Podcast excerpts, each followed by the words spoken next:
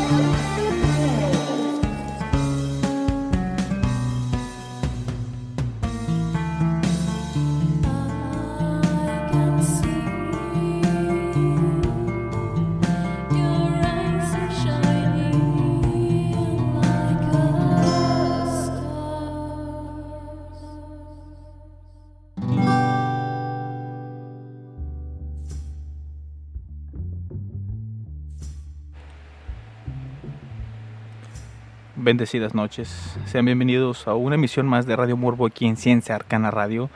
Eh, estuvimos escuchando a Fabiola Simac y Humus con su canción Eviternity del disco Eviternity.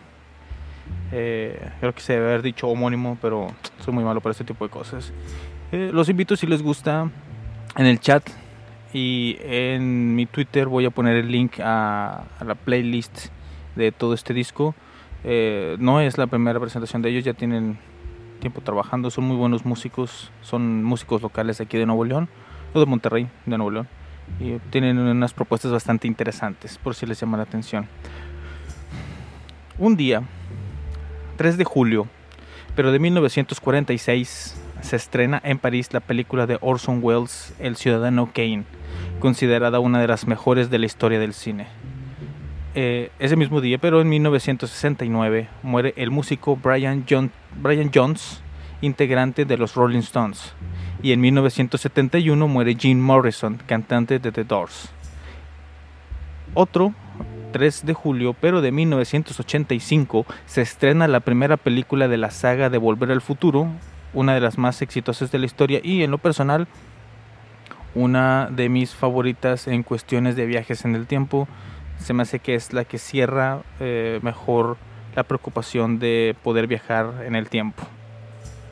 Y el 3 de julio, pero de todos los años, se celebra el Día del Locutor en Argentina. Lástima que no estamos en Argentina.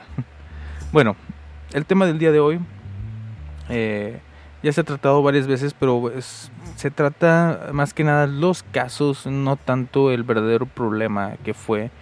Eh, bueno, todavía, bueno, no fue, realmente ya fue. Ahora se les da otro tipo de nombre, se les da otro tipo de, situaciones, pero aún así se sigue presentando. Y me estoy refiriendo al abuso ritual satánico o por sus siglas en inglés SRA. A veces conocido como el abuso ritual el abuso ritual organizado o el abuso ritual sádico. Fue objeto de un pánico moral, a menudo referido como el pánico satánico, que se originó en los Estados Unidos en la década de 1980. La difusión en muchas partes del mundo a fines de la y tuvo difusión eh, en todas partes del mundo a fines de la década de 1990. Las denuncias de SRA involucraron informes de abuso físico y sexual de personas en el contexto de lo oculto o satánico ritualista, en su forma más extrema. Las acusaciones implican una conspiración de una organización mundial de SRA que incluye a los ricos y poderosos de la élite mundial en la que los niños son secuestrados o criados para sacrificios humanos, pornografía y prostitución, Recientemente se había hecho algo viral la noticia de que encontraron eh, unos túneles en Nueva York en donde tenían encerrados a estos niños, a los niños que eran sacrificados para eh, rituales satánicos. Casi todos los aspectos de la SRA fueron controvertidos, incluida su definición, la fuente de las denuncias y pruebas de ello testimonios de presuntas víctimas y casos judiciales relacionados con las denuncias y las investigaciones penales. El pánico afectó el manejo de los abogados, terapeutas y trabajadores sociales de las denuncias de abuso sexual infantil. Las acusaciones inicialmente reunieron a grupos muy diferentes, incluidos fundamentalistas religiosos, investigadores policiales, defensores de niños, terapeutas y clientes en psicoterapia. El movimiento secularizó gradualmente, abandonando o despreciando los aspectos satánicos de las acusaciones a favor de nombres que eran menos abiertamente religiosos como sádico o simplemente abuso ritual y teorías de conspiración antigubernamentales. Eh, el inicio llegó a través del libro de 1980 de Lawrence Pasder, Mitchell Remembers, y fue sostenida e, y popularizada durante toda la década por el caso de McMartin. Testimonios, listas de síntomas, rumores y técnicas para investigar o descubrir recuerdos de SRA se difundieron a través de conferencias profesionales, populares y religiosas así como a través de la atención de programas de entrevistas. manteniendo y difundiendo aún más el pánico moral en todo Estados Unidos y más allá. En algunos casos, las acusaciones resultaron en juicios penales como con resultados variables. Después de siete años en la corte, el juicio de McMartin no resultó en ninguna condena para ninguno de los acusados, mientras que otros casos resultaron en largas condenas, algunas de las cuales fueron revocadas más tarde. El interés académico en el tema creció lentamente, lo que finalmente llevó a la conclusión de que el fenómeno era un pánico moral que, como lo expresó un investigador en el 2017, implicó cientos de acusaciones de que los pedófilos adoradores del diablo estaban operando el medio blanco de Estados Unidos, las guarderías suburbanas de clase media. Las investigaciones oficiales no produjeron evidencias de conspiraciones generalizadas o de la matanza de miles. Solo un pequeño número de crímenes verificados tienen incluso similitudes remotas en los cuentos de la SRA. En la segunda mitad de la década de 1990 el interés en la SRA disminuyó y el escepticismo se convirtió en la posición predeterminada, con muy pocos investigadores dando crédito a la existencia de estos abusos. El pánico de la SRA repitió muchas de las características de los pánicos morales históricos y las teorías de la conspiración, como eh, en el libelo de sangre contra los judíos por parte de Apión en los años 30 de la era cristiana, o sea, los primeros 30 años originales. Los rumores salvajes que llevaron a las persecuciones de los primeros cristianos en la época romana eh, posteriores acusaciones de rituales judíos que involucraban el asesinato de bebés cristianos y la profanación de la Eucaristía y la caza de brujas en los siglos XVI y XVII. Alegaciones de actos horribles por parte de grupos externos incluidos el canibalismo, el asesinato de niños, la tortura y orgías incestuosas. Pueden haber sido pueden haber servido como una forma de altercado para grupos eh, minoritarios, así como explicaciones de chivos expiatorios para problemas complejos en tiempos de disrupción social. La tortura y el encarcelamiento fueron utilizados por figuras de autoridad para obligar a confesiones de presuntos satanistas, confesiones que luego fueron utilizadas para justificar su ejecución. Los registros de estas viejas acusaciones fueron vinculados por defensores contemporáneos en un esfuerzo por demostrar que los cultos satánicos contemporáneos eran parte de una antigua conspiración del mal. ¿A qué le suena eso? Aunque en última instancia no hay evidencia de cultos que adoren al diablo en Europa en ningún momento. Un precedente más inmediato al contexto de los Estados Unidos fue el McCarthyismo, en la década del 1950. Los fundamentos del pánico moral contemporáneo se encontraron en un aumento de cinco factores en los años previos a la década de 1980. El establecimiento del cristianismo fundamentalista y la organización política de la mayoría moral.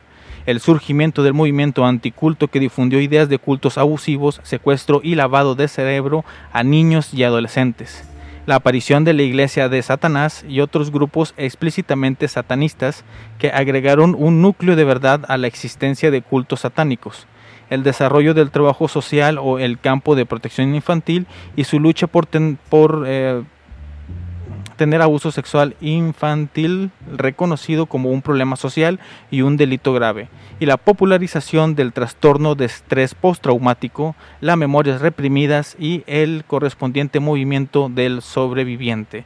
Todo esto fue una época súper loca que se vivió en los 80s en donde se buscaron culpables por todos lados. En un momento les seguiré contando un poquito más sobre todos estos supuestos abusos sexuales en medio de rituales satánicos en los años 80. Mientras tanto, vamos a escuchar a The Rolling Stones con Sympathy for the Devil. Regresamos en un momento. Radio Morbo is on air.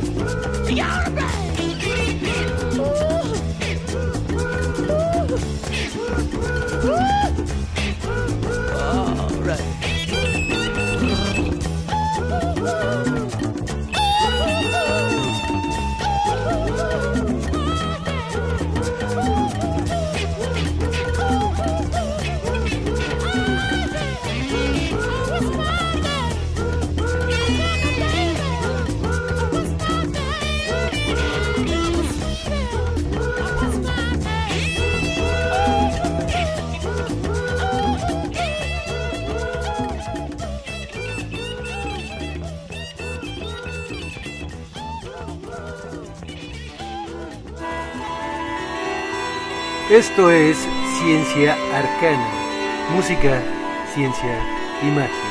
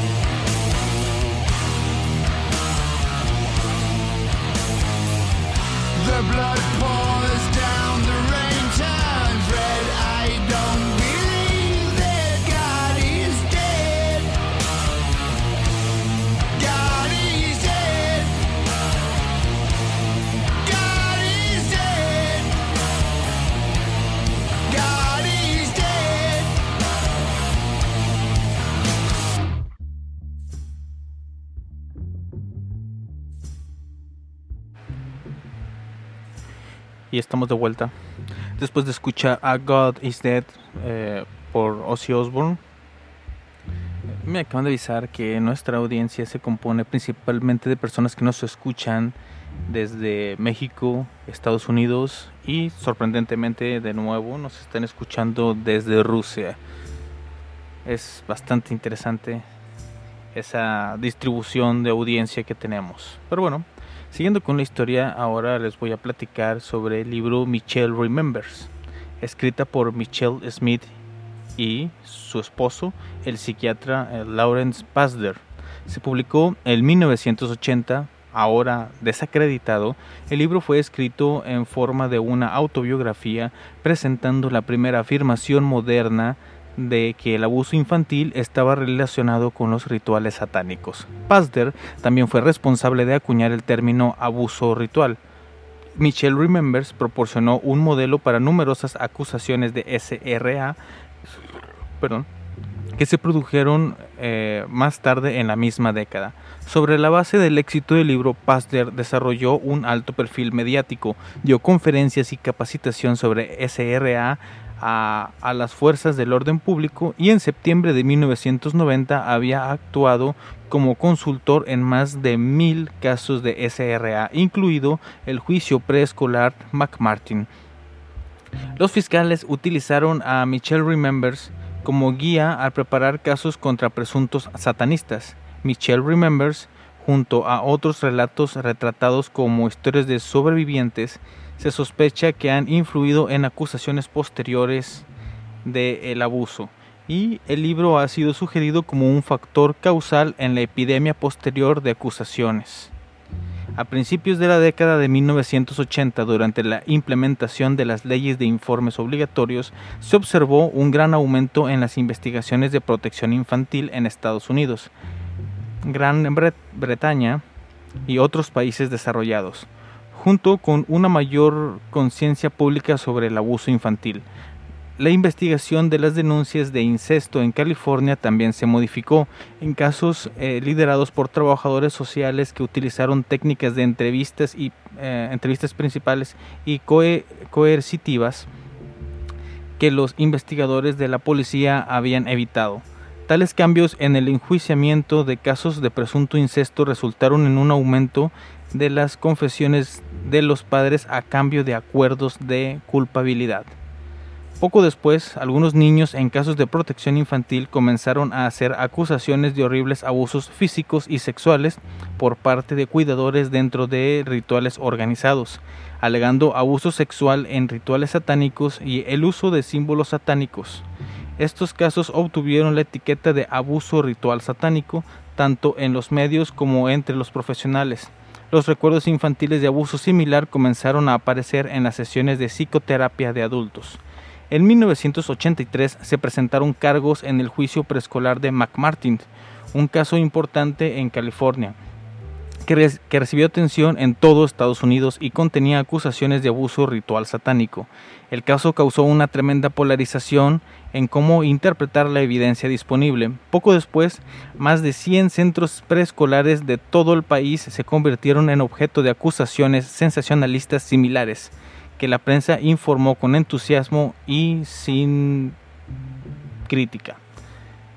A lo largo del juicio de McMartins, la cobertura mediática de los acusados, Peggy McMartin y Ray Buckey, fue implacablemente negativa centrándose solo en las declaraciones de la fiscalía. Michelle Smith y otros supuestos sobrevivientes se reunieron con padres involucrados en el juicio y se cree que influyeron en el testimonio contra los acusados. Key eh, McFarlane una trabajadora social empleada por el Children's Institute International, desarrolló una nueva forma de interrogar a los niños con muñecas anatómicamente correctas y las usó en un esfuerzo por ayudar a las revelaciones de abuso con los niños de McMartin. Después de pedirles a los niños que señalaran los lugares en las muñecas donde supuestamente habían sido tocados y hacer preguntas importantes, McFarlane diagnosticó abuso sexual en prácticamente todos los niños de McMartin. Ella coaccionó las revelaciones mediante el uso de largas entrevistas que premiaron las discusiones sobre el abuso y las negativas castigadas. El testimonio en el juicio que resultó de tales métodos fue a menudo contradictorio y vago en todos los detalles, excepto en la afirmación de que el abuso había ocurrido. Aunque los cargos iniciales en el caso McMartin presentaban acusaciones de abuso satánico y una gran conspiración, estas características se eliminaron relativamente temprano en el juicio y el enjuiciamiento continuó solo por acusaciones no rituales de abuso infantil contra los dos acusados. Después de tres años de testimonio, McMartin y Buckey fueron absueltos por 52 de los 65 cargos y el jurado quedó en punto muerto en los 13 cargos restantes contra Buckey, con 11 de 13 jurados eligiendo no culpable inocente, y Buckey fue acusado nuevamente y dos años más tarde liberado sin condena. En 1984, McFarlane advirtió a un comité del Congreso sobre el comportamiento escatológico y el sacrificio de animales en rituales extraños que los niños debían ver. Poco después, el Congreso de los Estados Unidos duplicó su presupuesto para programas de protección infantil. El psiquiatra Roland Summit pronunció conferencias tras el juicio de McMartin y describió el fenómeno como una conspiración que involucró a, a cualquiera escéptico del fenómeno. En 1986, la trabajadora social Carol Darling argumentó ante un gran jurado que la conspiración llegó al gobierno. Su esposo, Brad Darling, dio presentaciones en conferencias sobre una conspiración satánica de gran antigüedad que él creía que ahora impregnaba a las comunidades estadounidenses. En 1985, Patricia Pulling unió fuerzas con el psiquiatra eh, Thomas Radic, Radic, director de la Coalición Nacional sobre Violencia Televisiva, para crear BADD o el Butter About Dungeons and Dragons. Pooling y el BADD vieron los juegos de rol en general y Dungeons and Dragons específicamente como herramientas de reclutamiento de culto satánico, lo que indujo a los jóvenes al suicidio, el asesinato y el abuso ritual satánico. Otras supuestas herramientas de reclutamiento incluyeron música heavy metal, educadores, centros de cuidado infantil y televisión. Esta información fue compartida en la policía y seminarios de sensibilización pública sobre el crimen y el ocultismo, a veces por agentes de policías activos. Ninguna de estas acusaciones se mantuvo en análisis o en la corte. De hecho, el análisis del suicidio juvenil durante el periodo en cuestión encontró que los jugadores de RPG en realidad tenían una tasa de suicidio mucho menor que el promedio. Digo, no tienen una vida propia, ¿cómo se la pueden quitar? A fines de la década de 1980, los terapeutas o pacientes que creían que alguien había sufrido SRA podían sugerir eh, soluciones que incluían psicoterapia cristiana, exorcismo y grupos de apoyo, cuyos miembros se identificaban a sí mismos como guerreros antisatánicos. Se aumentó el financiamiento federal para la investigación sobre abuso infantil con grandes porciones de los fondos asignados para la investigación sobre abuso sexual infantil. También se proporcionaron fondos para conferencias que apoyan la idea de SRA, agregando una apariencia de responsabilidad a la idea y ofreciendo una oportunidad para que los fiscales intercambien consejos sobre cómo asegurar mejor eh, las condenas, con tácticas que incluyen la destrucción de notas, negarse a grabar entrevistas con niños y destruir o negarse a compartir pruebas con la defensa. Si se hubieran encontrado pruebas, SRA habría representado la primera ocasión en que los profesionales de la salud mental habían descubierto una actividad criminal organizada y secreta. En 1987, Geraldo Rivera produjo un especial de televisión nacional sobre los supuestos cultos secretos, alegando que se estima que hay más de un millón de satanistas en Estados Unidos y están vinculados en una red altamente organizada y secreta. Los fundamentalistas religiosos, los psicoterapeutas, los trabajadores sociales y la policía utilizaron grabaciones de este y otros episodios similares de programas de entrevistas para promover la idea de que existía una conspiración de cultos satánicos y que estos cultos estaban cometiendo delitos muy graves. En la década de 1990, el psicólogo de Corridon Hammond publicó una teoría detallada del abuso ritual extraída de las sesiones de hipnoterapia con sus pacientes, alegando que eran víctimas de una conspiración mundial de células clandestinas organizadas y secretas que usaban tortura, control mental y abuso ritual para crear personalidades alternativas. Eso podría activarse con palabras en código. Las víctimas fueron supuestamente entrenadas como asesinos, prostitutas, narcotraficantes y trabajadores sexuales para crear pornografía infantil. Hammond afirmó que sus pacientes habían revelado que la conspiración fue ideada por un médico judío en la Alemania nazi, pero que ahora trabajaba para la Agencia Central de Investigación, con un objetivo de dominación mundial por parte de un culto satánico. El culto supuestamente estaba compuesto por miembros respetables y poderosos de la sociedad que usaron los fondos generados para promover su agenda. La falta de recuerdos entre las víctimas y la ausencia de evidencia fue citada como una evidencia del poder y la eficacia de este culto en la promoción de su agenda. Las afirmaciones de Hammond ganaron considerable atención y debido en parte a su prominencia en el campo de la hipnosis y la psicoterapia.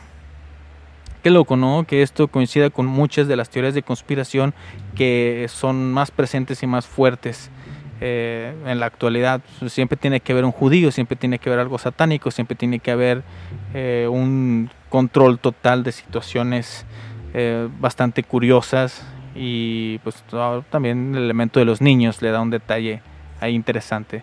Bueno, hablando de sectas, aquí les voy a dejar eh, una de las pocas grabaciones que existen de Charles Manson interpretando uno de sus temas musicales. Aquí les dejo a Look at You Game Gear. Espero que la disfruten. Radio Morbo is on air. There's a time for living. The time keeps on flying.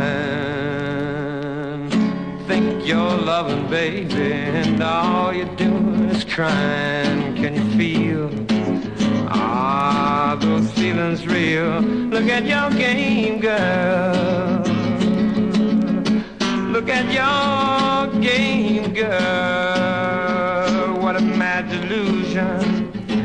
Living in that confusion, frustration and doubt. Can you ever live without the game? The sad, sad game. Mad game. Just to say your love's not enough. If on you can't be true, you can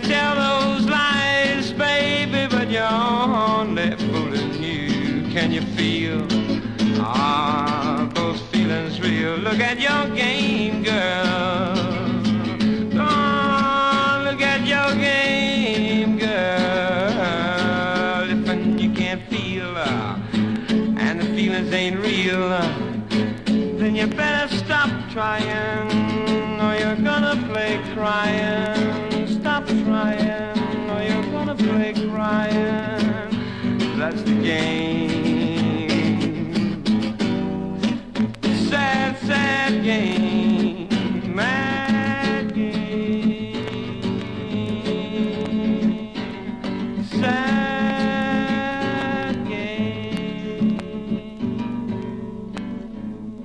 Únete al chat y platica con nosotros en cienciaarcana.blogspot.com.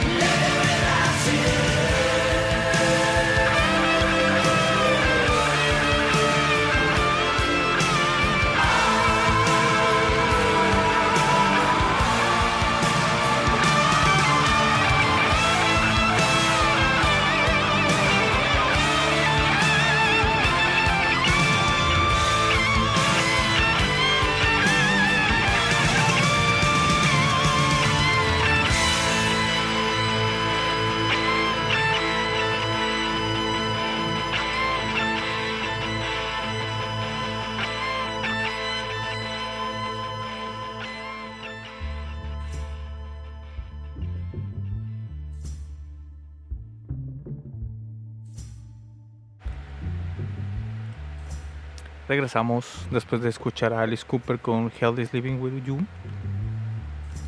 Son un tema bastante del diablo, musicalmente hablando. Bueno, el Centro Nacional de Abuso y Negligencia Infantil realizó un estudio dirigido por la psicóloga de la Universidad de California, Gail Goodman, que encontró que entre las 12.000 acusaciones de abuso ritual satánico no había evidencia de un culto satánico intergeneracional bien organizado que abusó sexualmente y torturó niños. Aunque hubo evidencia convincente de perpetrador- perpetradores solitarios o parejas que dicen que están involucrados con Satanás o usan el reclamo para intimidar a las víctimas.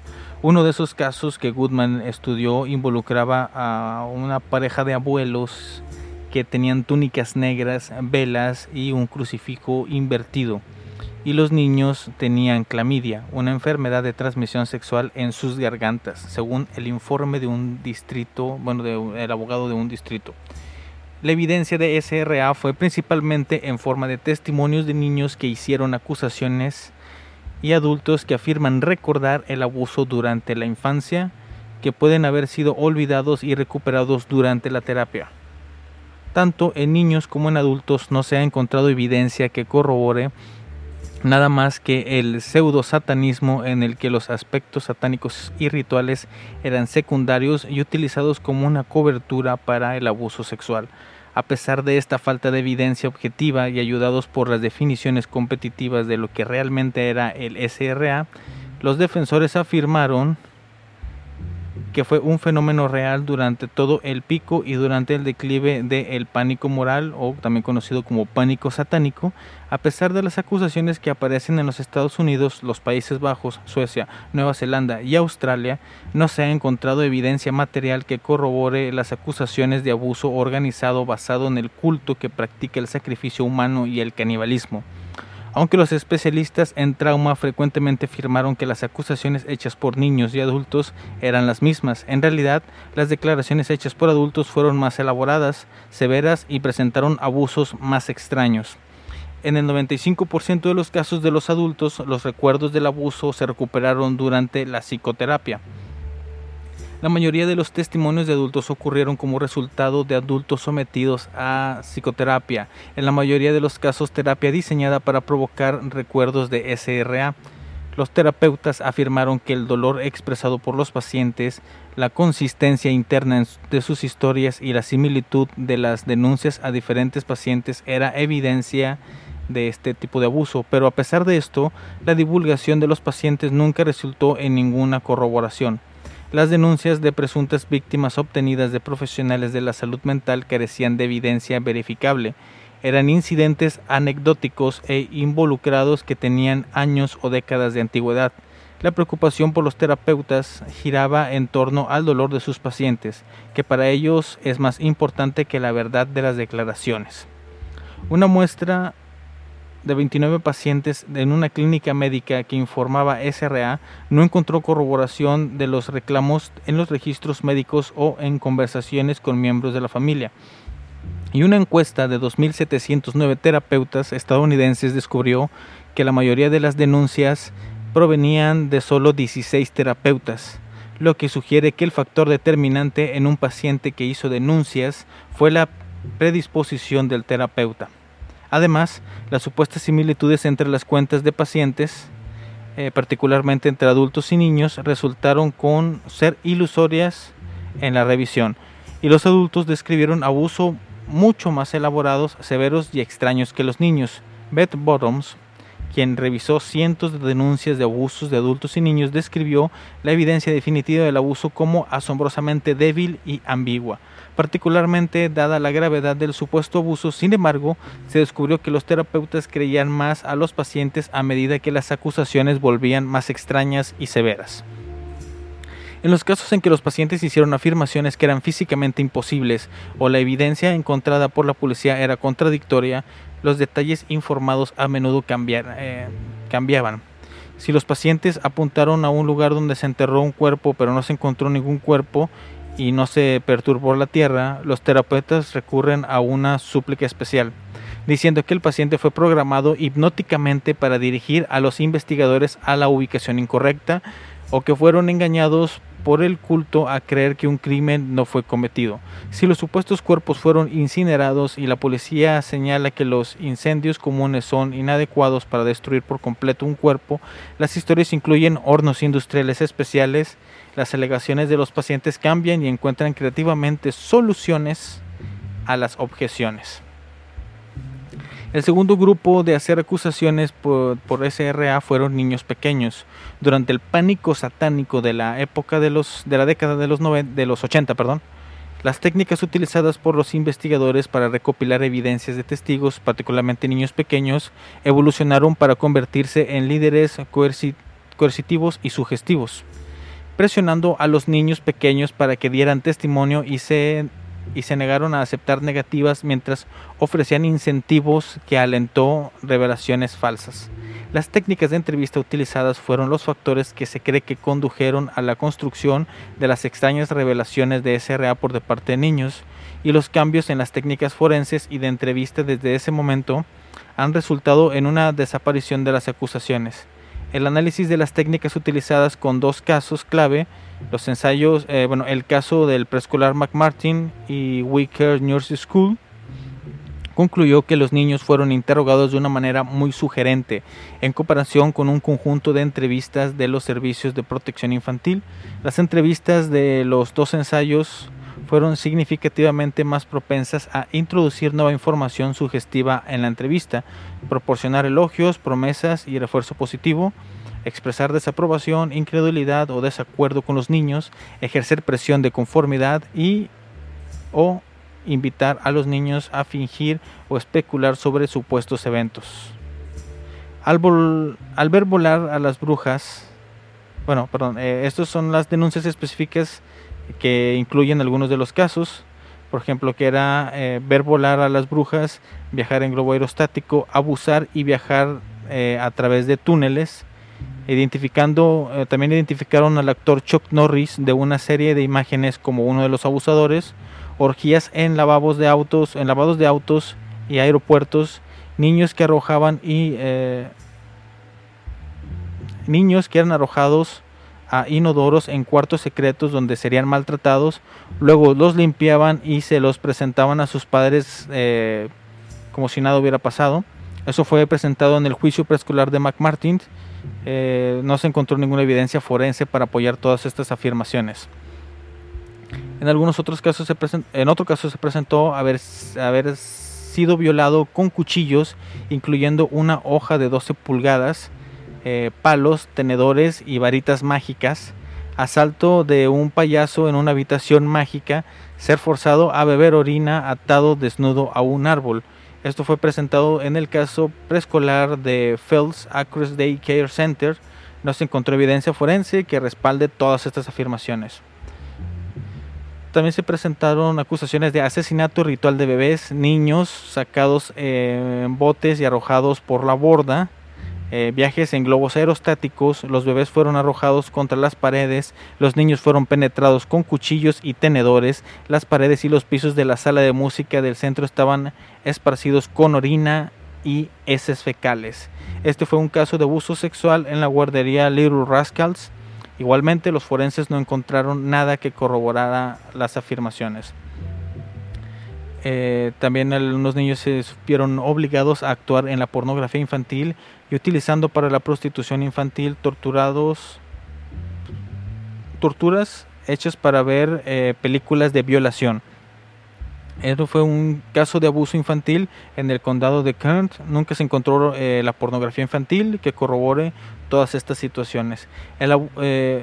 Un abusador con discapacidad mental que padecía de síndrome de Noonan eh, supuestamente bebió sangre humana en rituales satánicos, secuestró a los niños a pesar de no poder conducir, obligaron a los niños a comer orina, bueno, a beber orina y comer heces, secuestró a los niños eh, y los llevó a habitaciones secretas, cometió agresiones sexuales violentas y golpizas, eh, mataron a una jirafa, a un conejo y a un elefante y bebieron su sangre frente a los niños. Este fue un caso de abuso ritual de Faith Chapel Church. Eh, no se encontró evidencia forense que respalde nada. principalmente no encontraron un pinche elefante. Eh, una variedad de estas acusaciones resultaron en condenas penales. En un análisis de estos casos, eh, Mary Young descubrió que muchas de sus condenas penales, en un análisis, eh, Mary Young descubrió que eh, habían sido revocadas. De los 22 empleados de guarderías y sus condenas revisadas en el 2007, tres todavía estaban encarcelados, 11 tenían cargos de desestimados o anulados y 8 fueron liberados antes de cumplir sus condenas completas. Los motivos incluyeron despidos técnicos, desafíos constitucionales y mala conducta legal. Básicamente todo esto, todas estas evidencias que se han presentado eran introducidas a, la mente de, de los supuestos, bueno, de los pacientes y así fueron creando toda esta enorme, enorme fantasía que fue los abusos rituales de los años 80. Ya nos vamos a empezar a despedir.